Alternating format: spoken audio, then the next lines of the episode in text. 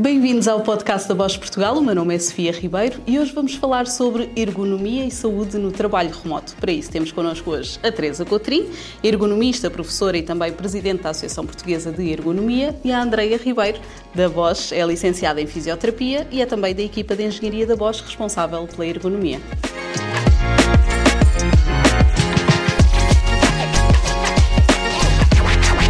Nos últimos anos, a pandemia trouxe um bocadinho este conceito do trabalho remoto para a nossa realidade em Portugal, acelerou um bocadinho este conceito, uh, trouxe algumas vantagens, a evita, evitarmos as deslocações para o trabalho, esta flexibilidade horária, mas há também desafios, não é? Teresa, se calhar começo por ti. Há também desafios. Muito obrigada pelo convite, é um prazer estar convosco. Uh, e o que é que gostaria de começar por dizer? Que efetivamente este conceito do trabalho à distância não é novo. Nós já o tínhamos. Um, esta perspectiva do trabalho a partir de casa em permanência ou híbrido é que efetivamente a pandemia veio incrementar, porque nós tínhamos cerca de 5% dos trabalhadores neste regime e hoje em dia temos próximo dos 30%. Portanto, efetivamente a pandemia foi aqui um acelerador uh, desta perspectiva do trabalho à distância a partir de casa, ou seja, do teletrabalho, porque podemos ter realmente outras formas de trabalho à distância. O teletrabalho traz-nos grandes desafios efetivamente e esses estes desafios podem ser vistos numa perspectiva sistémica, e numa perspectiva depois mais micro daquilo que é uh, os desafios em casa de cada um. E eu gostava de começar por esta perspectiva mais sistémica e, e há estudos que mostram que nós conseguimos, durante a pandemia, reduzir aqui um bocadinho a nossa pegada ecológica, não é? Portanto, Também porque evitamos essa, estas deslocações Exatamente, para o trabalho, é? exatamente. Portanto, ao ficarmos todos em casa ou ao estarmos a trabalhar a partir de casa, essa é uma das grandes vantagens, não é? Portanto, deslocamos-nos menos e, portanto, essa é, é uma vantagem em termos sistémicos. Uh, há outras, não é? Portanto, efetivamente, uh, em termos uh, globais, nós podemos captar talentos de outra parte do mundo, não é? Nós podemos ter a trabalhar na nossa empresa uma pessoa que é de qualquer ponto do mundo e, portanto, isto são aquelas grandes vantagens em termos globais, não é? Portanto, vamos captar alguém que é especialista e que trabalha a partir da sua casa noutro ponto do mundo e, portanto, temos estas grandes vantagens globais. O que é que eu gostava também de realçar? Não temos só vantagens, temos desvantagens. E uh, e um dos principais uma das principais preocupações que a mim se me coloca é quando este regime é um regime obrigatório e não é um regime uh, participado e não é um regime que as pessoas pretendem. Portanto, nós podemos ter uh, um conjunto de atividades de trabalho que, sim, efetivamente podem ser feitas à distância, porque no chão de fábrica não podemos, temos que lá ter os trabalhadores, não é? Uh, quando pensamos na voz, vamos ter realmente um conjunto de funções que, pela natureza da sua atividade, podem ser realizadas à distância, outras não, e essas pessoas que podem realizar a sua atividade à distância, não basta terem uma atividade que o proporciona, não basta quererem, porque esse é outro aspecto muito importante, que é o aspecto motivacional, eu quero ou eu não quero, e eu acho que isso deve ser tido em consideração pelas empresas, portanto isto deve ter aqui uma metodologia participativa, uh, mas também eu posso ou eu não posso, ou seja, eu tenho ou não tenho condições. Porquê? Porque nós sabemos que, ah, se nós vamos temos as pessoas a trabalhar a partir de casa, temos de ter condições para que elas trabalhem a partir de casa. Se eu tenho uma casa que é um T1 e tenho filhos uh, e tenho ruído dos vizinhos, há aqui um conjunto de circunstâncias que tornam muito difícil eu conseguir trabalhar a partir de casa. Se eu de repente não sou jovem e só consigo pagar um quarto e trabalho a partir de um quarto, como é que eu vou trabalhar a partir de casa? Quais são as condições que eu tenho? Portanto, nós temos de ter aqui algum cuidado porque esta obrigatoriedade do trabalho a partir de casa pode criar desigualdades ou acentuar desigualdades. E essa é uma perspectiva sistémica que eu gostava de deixar aqui uma nota, porque nós temos que ter condições. Porquê? Porque os espaços de trabalho das empresas são democráticos. Temos todas as mesmas condições e, à partida, temos boas condições. E isso, a partir de casa, pode não se verificar. Uh, porque tenho filhos, porque tenho o cão, porque tenho o ruído dos vizinhos, porque tenho frio. e, portanto, há aqui um conjunto de condições que são essas tais condições micro que uh, podem realmente criar aqui grandes desigualdades. Portanto, eu gostaria de começar aqui por esta perspectiva mais sistémica. Depois, quando nós passamos para uma perspectiva mais do indivíduo, então uh, nós temos realmente também vantagens e desvantagens no trabalho a partir de casa. Nós também temos vários modelos, porque temos o tempo inteiro, não é? Portanto, eu estou sempre a trabalhar a partir de casa, ou temos os modelos híbridos. E atualmente, os modelos híbridos são aqueles que são mais adotados pelas empresas. A maior parte das empresas adotou modelos híbridos, não é? Portanto, apesar de uma primeira tendência para tudo a partir de casa, depois chegou-se à conclusão que há alguns aspectos que não são tão vantajosos, como, por exemplo, como é que nós criamos laços, como é que nós desenvolvemos o compromisso das pessoas para com as empresas. Porque... E a própria cultura da empresa. E a cultura da empresa, não é? Porque alguns estudos mostram-nos também que quando as pessoas trabalham sempre a partir de casa, a, a, sua ligação à empresa é menor e, portanto, elas pensam mais frequentemente em mudar. Ou seja, esta capacidade de reter talentos tem a ver com um conjunto de, de, de, dimensões, mas esta cultura da empresa é também ela muito importante e, portanto, à distância podemos ter mais dificuldade em mantê-la. Portanto, efetivamente, nós temos aqui um conjunto de desafios que se nos colocam nesta perspectiva do trabalho uh, a partir de casa uh, e que tem várias dimensões, dimensões psicossociais, dimensões físicas, dimensões ambientais, e portanto temos aqui um conjunto de perspectivas. E também já lá vamos em relação às principais dicas para as pessoas adaptarem as suas casas. André, eu perguntava-te, uh, para a Bosch isto não é uma novidade, o trabalho remoto na verdade não surgiu com a pandemia, surgiu antes. Uh, outras funções não, não têm essa possibilidade, como a Teresa bem referiu. Uh, mas qual é a responsabilidade da empresa nesta perspectiva do trabalho remoto? Que, que condições é que a empresa também tem que dar aos, aos trabalhadores, aos colaboradores, para eles se sentirem à vontade a fazer fazer este trabalho remoto. Bom dia, obrigada por este momento de partilha. A Bosch, como qualquer empresa, é responsável pela segurança e saúde do seu trabalhador, certo? Ou seja, à semelhança de uma empresa bem organizada e com diretrizes e guidelines internas, nós temos normativos internos, temos o nosso gabinete médico com as consultas para, para de, de medicina no trabalho, onde temos que fazer, ou seja, é uma questão obrigatória. E quando nos, nos, nós temos esta possibilidade, como disse a professora Teresa, do modelo híbrido, não é? Nós temos todas as condições no nosso local de trabalho, ou seja, às vezes é opcional nós irmos. Uh, honestamente não conheço e não tenho muita experiência em, em, por exemplo, situações mandatórias em que é a full time, eu não tenho esse, esse conhecimento, um, até porque estou há pouco tempo em questões administrativas, por exemplo, um, mas quando nós temos o nosso contrato de prestação de, de, trabalho remoto, nós também somos obrigados, como colaboradores, a observar quais são todos os normativos internos um, vigentes à segurança e à saúde do trabalho. Portanto, é suposto todas as condições que nós temos na fábrica conseguirmos reproduzir no mundo ideal em casa. Claro que isso não acontece sempre, mas a nível de dispositivos e hardware, eles são nos fornecidos, por exemplo era, era importante que nós conseguíssemos reproduzir ao máximo as condições físicas que conseguimos uh, ter na nossa fábrica. Era o ideal. Sim. E também quando falamos em, em, trabalho de escritório, mesmo ele também tem de ser adaptado à casa. Tens as, as, principais eh, características que devemos ter em casa para trabalhar? Sim, posso falar sucintamente em, em, em tópicos. Nós temos um normativo interno que, hum, para todos os colegas que são da Bosch, acho que deveriam consultar no Norm Master, mesmo para ter uma orientação e este conhecimento mais, mais específico, que é a norma 2588. Perdão Nesta norma nós temos uh, como é que será uh, todas as indicações para termos um bom design de um, de um, do nosso espaço de trabalho, ou seja, workplace design, para trabalho com dispositivos visuais. Ou seja, quando estamos expostos a um monitor, uh, a vários monitores, não é? Não é só o computador, temos smartphones, às vezes também trabalhamos com smartphones, com tablets. Estes dispositivos visuais Nessa norma nós conseguimos perceber as condições que nós deveríamos uh, recriar, que era a iluminação adequada, as superfícies mate, a dimensão para que permita a, a, a melhor distância ou a mais adequada, por exemplo, distanciamento do monitor, uh, as cadeiras ajustáveis, os, os, os mobiliários ajustáveis sempre que possível. Uh, e nesse normativo, na norma 2588, os colegas na Bosch interna conseguem consultar aquilo que as normas europeias recomendam. Ou, ou, seja, para aqueles colegas que nos estão a ouvir e que trabalham com dispositivos visuais, podem, ou sugiro que façam a consulta do decreto-lei para trabalhos com dispositivos visuais e conseguimos ver um, como é que devemos distribuir os nossos monitores, por exemplo, que distâncias deveremos uh, colocar os nossos dispositivos de hardware, como é que deveremos ajustar a nossa cadeira. Tem todo um normativo que cumprimos internamente e recomendo para aqueles que não têm acesso que possam também fazer essa consulta no sentido de conhecer aquilo que é o seu direito um, de promover este espaço de trabalho. Sobre Mais adequado. Isso. Sim. Teresa, dicas uh, para adaptarmos o nosso espaço de trabalho em casa não, também. Eu gostava de fazer aqui alguns comentários em relação àquilo que a Andrea está uh, a recomendar e vai, porque efetivamente nós em ergonomia temos aqui um, um, um conceito que nos é muito querido, que é a diferença entre aquilo que está previsto nós fazermos e aquilo que nós fazemos efetivamente. E isto é a nossa realidade. E isto aplica-se ainda mais quando nós trabalhamos a partir de casa. Porquê?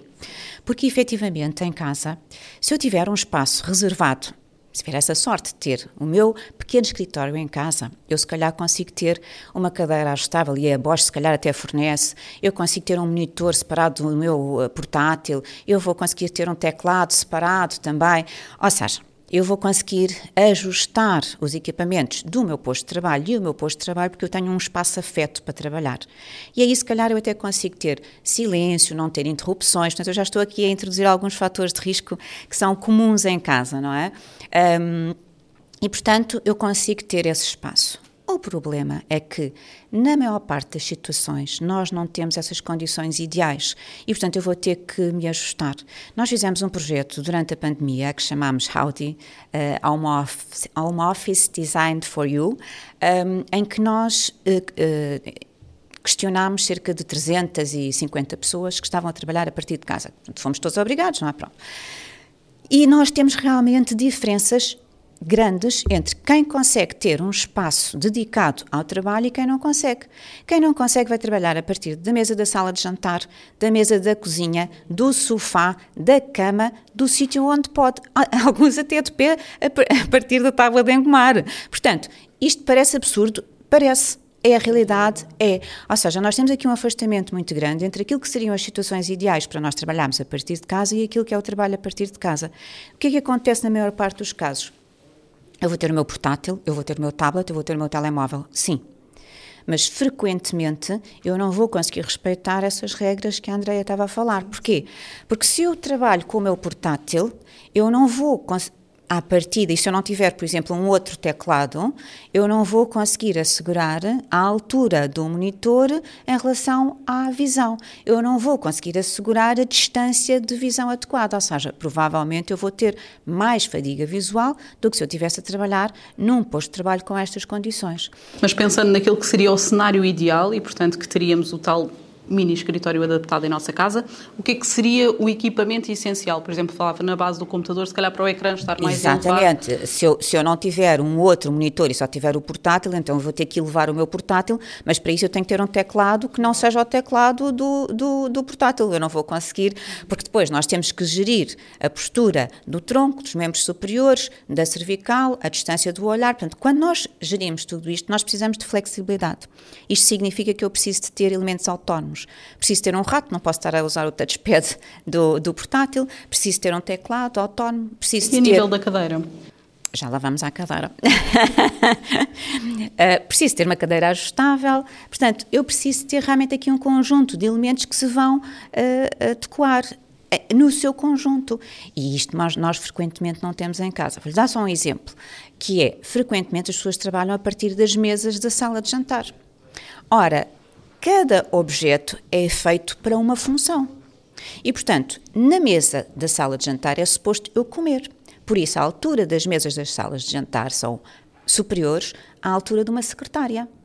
O que é que isto significa? Significa que se eu usar também a mesa da sala de jantar e a, cadeira, e a cadeira da sala de jantar e, portanto, a minha cadeira não for ajustável, eu provavelmente, com o meu portátil, vou estar com os ombros elevados. Porquê? Porque a altura é superior, porque é suposto eu comer e não estar a trabalhar com portátil. Portanto, são estes pequenos detalhes que fazem toda a diferença quando eu trabalho a partir de casa. Portanto, sim, se eu tiver uma secretária, se eu tiver um espaço afeto em casa, se eu tiver uma secretária, eu consigo ter esta mesa com a altura certa, uma cadeira ajustável que me permite regular não só a altura uh, do, do, apoio dos, dos, dos, antebraços, como regular o encosto, como ir alternando postura se tiver inclinação. Portanto, sim, nós conseguimos todos esses aspectos e a regulação, mas a realidade é um pouco diferente e as pessoas nem sempre conseguem isto e por isso nós temos muitas queixas do foro visual e do foro musculoesquelético de quem trabalha a partir de casa. Vou trazer precisamente a questão visual para aqui também, porque é uma questão que se calhar as pessoas não pensam tanto. Trabalharmos todo o dia em frente ao computador, e isto não é só uh, dizer respeito ao trabalho remoto, não é? Mesmo o trabalho que temos presencial nas empresas, que tipo de descanso devemos dar? Que tipo de intervalo? Como é que deve ser adaptada esta saúde visual ao trabalho remoto, André? Uh, só, só, uma nota, e hum, a professora fez uma menção muito importante. Esta, esta norma interna que, que transpõe estas diretivas europeias são para, uh, portanto, trabalho com dispositivos visuais, mas não contemplam o, o, o laptop, ou seja, o nosso PC portátil. Uh, estamos sempre a falar com projeção. Ou seja, nós trabalhamos num mundo ideal, na, no escritório, um, mas em casa tem que ser sempre um sentido de criatividade e adaptar em segurança, não é? Que depois também é este o desafio. Um, respondendo à questão da, da fadiga visual, há muitas consequências, às vezes não sentidas diretamente, mas há um desgaste natural uh, ao longo da idade, da nossa capacidade visual. E um, foi feito também um estudo lá que ainda não está divulgado, ainda não, ainda não consigo falar com detalhes de alguns resultados, mas foi feito uma. Foi devolvido à fábrica um estudo, precisamente do Departamento de Física, sobre esta questão da astenopatia uh, visual. Ou seja, alguns sintomas que nós temos de estar expostos muitas horas consecutivas aos dispositivos visuais, como os ecrãs. Estamos a falar de, às vezes, visão dupla, escura, dor de cabeça, algumas questões articulares. Um, e então foi devolvido alguns resultados em que muitos participantes responderam a este estudo interno pela Universidade do Minho e foi muito interessante uh, ver que eles recomendam algo que nós já fazíamos internamente em alguns grupos de foco, que é a chamada regra do 20-20-20. Ou seja, nós devemos uh, fazer pausas frequentes em relação ao nosso processo de acomodação, não é? O, o ler, o, o focar os caracteres. Um, e então há inclusive algumas aplicações para fazer uma espécie de um alarme recorrente em que de 20 em 20 minutos deveríamos fazer uma pausa, alcançar um objeto mais ou menos a 20 pés de distância durante 20 segundos, para conseguir que toda a nossa estrutura anatómica do, do olho tenha uma pausa, consiga hidratar melhor e pestanejar mais, porque temos uma tendência com o foco e a concentração a pestanejar menos e o processo perdão, de hidratação é muito menor e então há esta regra do 20-20-20. Seria aquela quase mnemónica que poderíamos levar todos para fazer com alguma frequência, de 20 em 20 minutos, cerca de 20 pés são aproximadamente 6 metros e ficar 20 segundos a, a, a focar esse objeto. Já é uma boa dica. Teresa, temos mais? É, é, não, eu acho que esta é, é a principal, porque efetivamente uma das, um dos grandes problemas dos ecrãs de visualização é a redução da frequência do pestanejar, portanto nós deixamos de hidratar o olho uh, e por isso uh, o, o, facto de nós termos que tirar os olhos dos ecrãs é tão importante e nós podemos fazê-lo combinado também com as questões musculoesqueléticas. Vou dar um exemplo prático que é para as pessoas terem aqui dicas práticas, que, por exemplo, eu recebo um telefonema. Eu estou sentada em frente ao meu computador e eu recebo um telefonema. Eu, se calhar, posso levantar-me, pegar no meu telefone, ir até à janela, olhar para longe, portanto, estou a fazer a pausa visual, mas também estou a fazer uma pausa musculoesquelética, ou seja, estou a alternar a postura que é fundamental, porque um dos problemas do trabalho, não só com ecrãs de visualização e novas tecnologias, em casa agrava o sedentarismo. É outra das consequências do trabalho a partir de casa, que as pessoas são muito mais sedentárias do que nos escritórios. Porquê? Porque parecendo que não, no escritório nós temos alguma interação social. Ai, veio o colega e eu vou tomar um café. Ok, quando isso é possível no chão de fábrica, talvez não. Mas na parte em que é possível trabalharmos a partir de casa, isto é algo que é feito. Ora, quando nós estamos a trabalhar a partir de casa, temos mais intensidade de trabalho, temos mais duração de trabalho, provavelmente ele vai se estender por mais horas, é muito frequente isto acontecer, e portanto aumenta o sedentarismo. Portanto, eu não vou sair da cadeira, eu vou estar ali e dependendo dos modelos de organização de trabalho e se eu estou a trabalhar síncrono ou assíncrono, porque depois nós temos esta componente tecnológica que é muito importante também, eu vou aumentar o sedentarismo. Portanto, estas pequenas dicas de se eu tenho um telefonema para atender, mesmo que ele seja curto, eu levanto-me e vou atendê-lo fora do meu, eh, da minha cadeira, que é onde nós ficamos fixos, não é?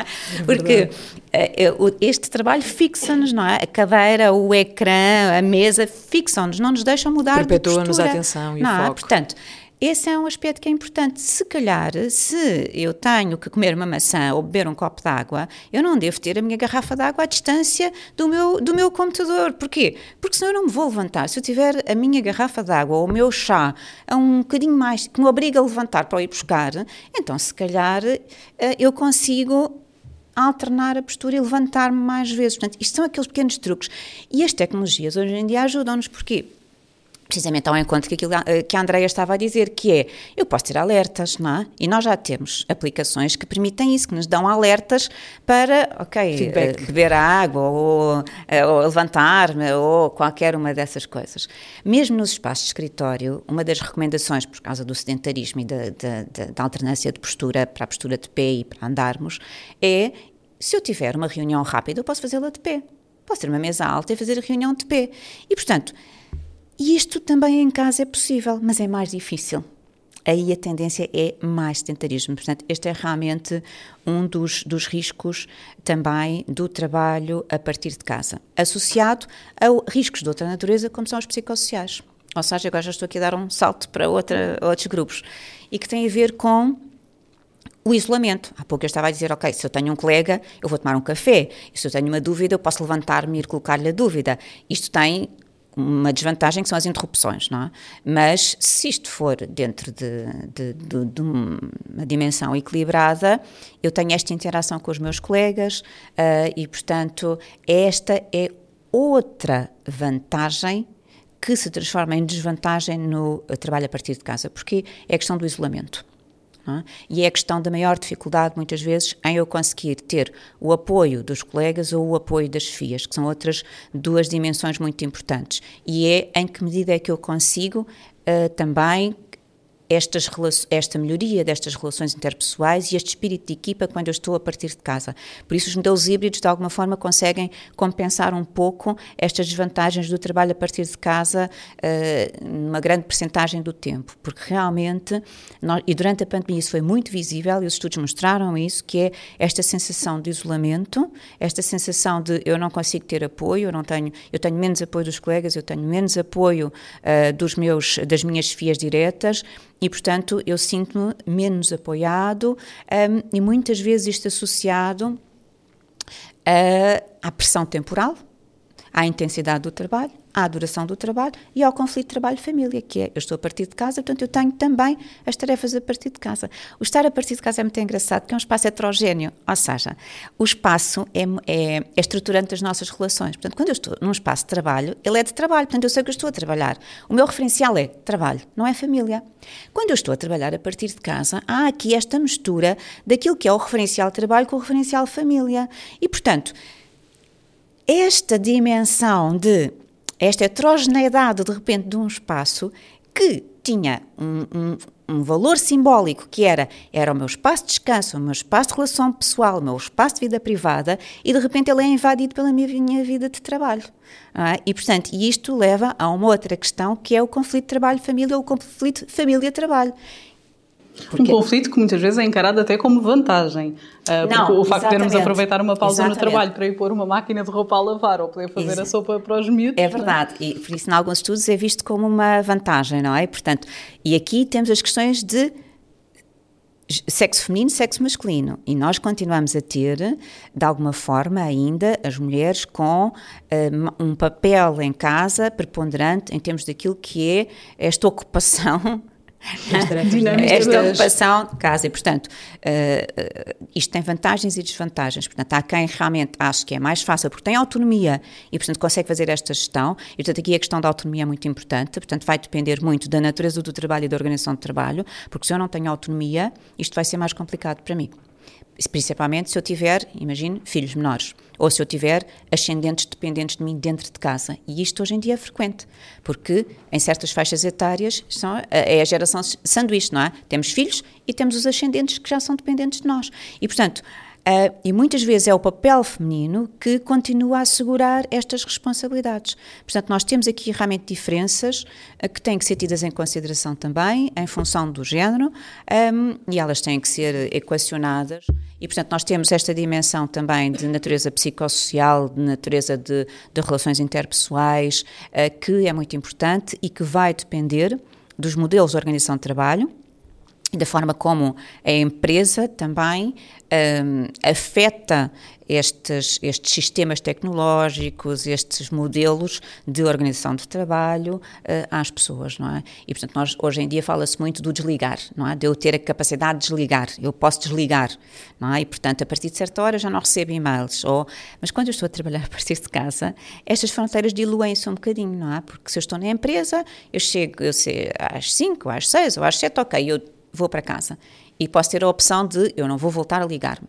Mas se eu estou a trabalhar a partir de casa, eu estou ligada. Não é? E, portanto, essa opção é da empresa, mas também é minha. É sempre a outra face da moeda não é? que temos que ter em consideração. Aqui... Eu perguntava, Andreia, também a nível de exercícios físicos que podemos fazer em casa uh, para aliviar um bocadinho, para descomprimir um bocadinho aqui a pressão física e mental. Em casa e fora de casa, devemos sempre contrariar as posturas mantidas. Um, e, e, para também complementar uma dica que um, a professora Teresa falou há pouco, uh, esta distribuição. Um, eu, se calhar, começava por dar uh, alguns pedidos. Por favor, não atendam os telefones enquanto estão a procurar dados ao mesmo tempo e colocam-no entre a, a, orelha e o ombro, porque quando temos esse hábito, ele, ele perpetua-se em casa ou no escritório, se estão sentados, não coloquem, não, não cruzem as pernas para trás, para debaixo da cadeira.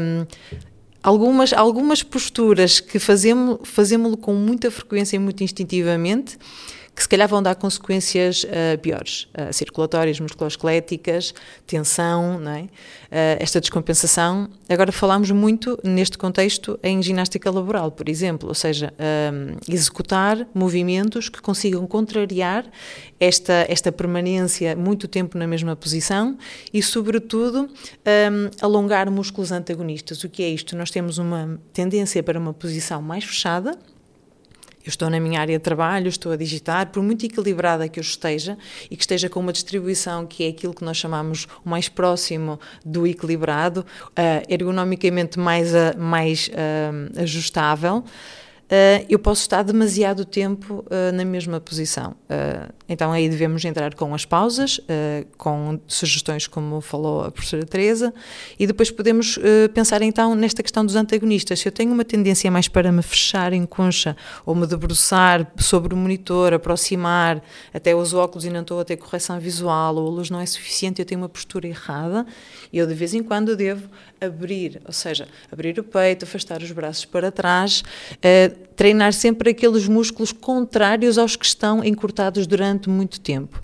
A ginástica laboral um, neste contexto administrativo, muitas vezes é muito concentrada na área cervical, ombros e costas, mas os membros inferiores são igualmente importantes, porque nós estamos sentados muitas vezes durante muitas horas. Um, para os colegas que trabalham internamente, temos no Bosch Tube uh, um guia de ginástica laboral que penso que foi uma das estratégias de há dois anos, cerca de dois anos. Um, é um guia muito interessante porque tem um bonequinho uh, que põe o tempo, ou seja, nós devemos fazer estes estiramentos musculares cerca de 15 a 20 segundos, pelo menos, para produzir algum efeito. Repetir, o ideal era de duas, uma a duas vezes, pelo menos o mesmo músculo. Não devemos fazê-lo com dor, sempre com um bocadinho de desconforto, mas sem dor. Um alongamento, a pessoa também tem que se proteger, não é? Tem que conhecer os seus limites. Não podemos entrar em num estiramento tão bom que depois leva a uma micro-retura. Desconforto e nunca travando o ar, nunca fazendo a peneia ou seja, travar o ar e estar a alongar a musculatura. São assim algumas dicas gerais. Há muita informação disponível na internet, nem toda é muito bem tratada, mas não fazendo exercícios específicos de ginástica laboral, dou aquelas dicas que eu costumo dizer: espreguicem-se.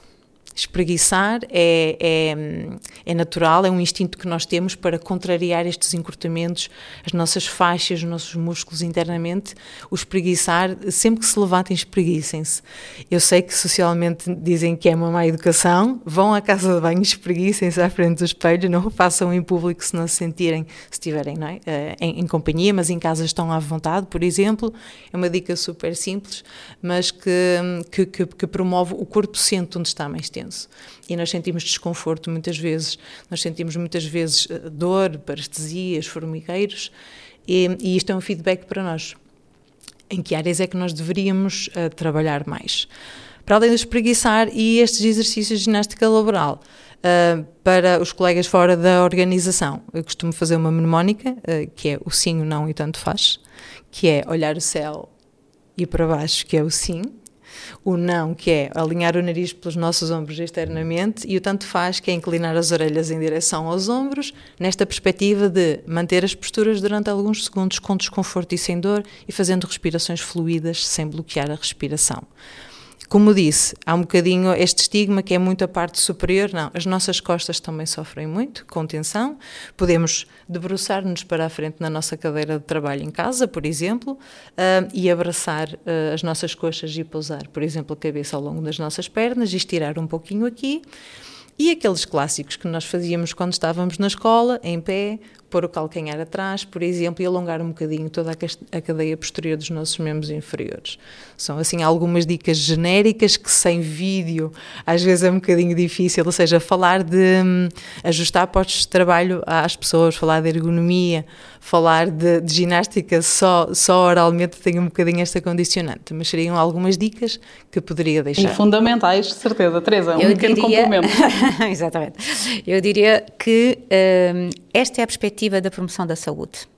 Uh, e na perspectiva da promoção da saúde, nós podemos ter a prática regular de exercício físico, a alimentação saudável, que é fundamental também, porque outro dos problemas do sedentarismo é a obesidade, e nós temos populações cada vez mais obesas, e, e, e como consequência, a sintomatologia musculoesquelética é inevitável. E toda a preguiça que vem depois do almoço, não é? é também, também. É Mas efetivamente nós temos aqui, portanto, estas recomendações que têm a ver a hidratação, a hidratação é fundamental ao longo do dia, uh, e portanto nós temos aqui um conjunto de dimensões que são de promoção da saúde. E depois, a perspectiva da ergonomia é também e principalmente a da prevenção uh, daquilo que são os riscos uh, associados ao trabalho.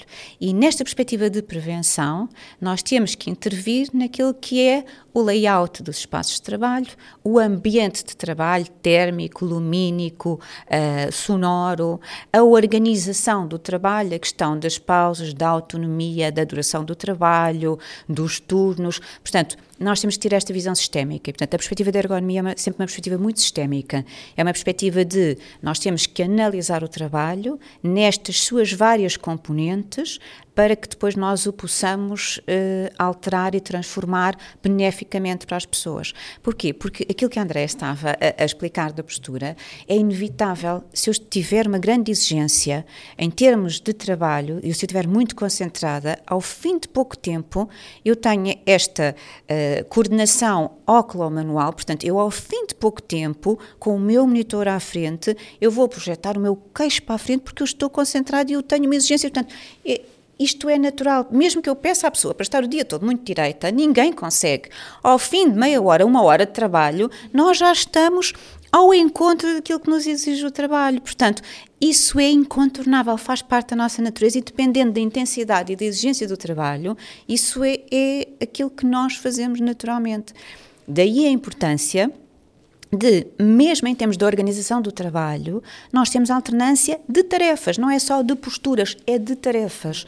Nós conseguimos organizar o nosso trabalho de forma a planear o nosso trabalho, e aí as FIAs têm aqui um papel muito importante, porque devem ter esse pensamento e devem ter esta perspectiva também de ajudar as suas equipas a planear o trabalho, de forma a nós conseguirmos ter alguma alternância e conseguirmos ter também esta possibilidade de conseguir gerir aquilo que é o nosso trabalho, de forma a termos oportunidade de mudar de postura, de nos colocarmos de pé, de termos outro tipo de interações e, portanto, isso é um pensamento global e sistémico do trabalho. E, portanto, essa parece-me que seria uma recomendação, parece-me que a recomendação não é só para as pessoas individualmente, nós temos aqui uma outra dimensão muito importante que é a das lideranças. E as lideranças têm aqui um papel fundamental, porque muitas vezes são eles que tomam decisões sobre o que é que as pessoas têm que fazer, como e quando.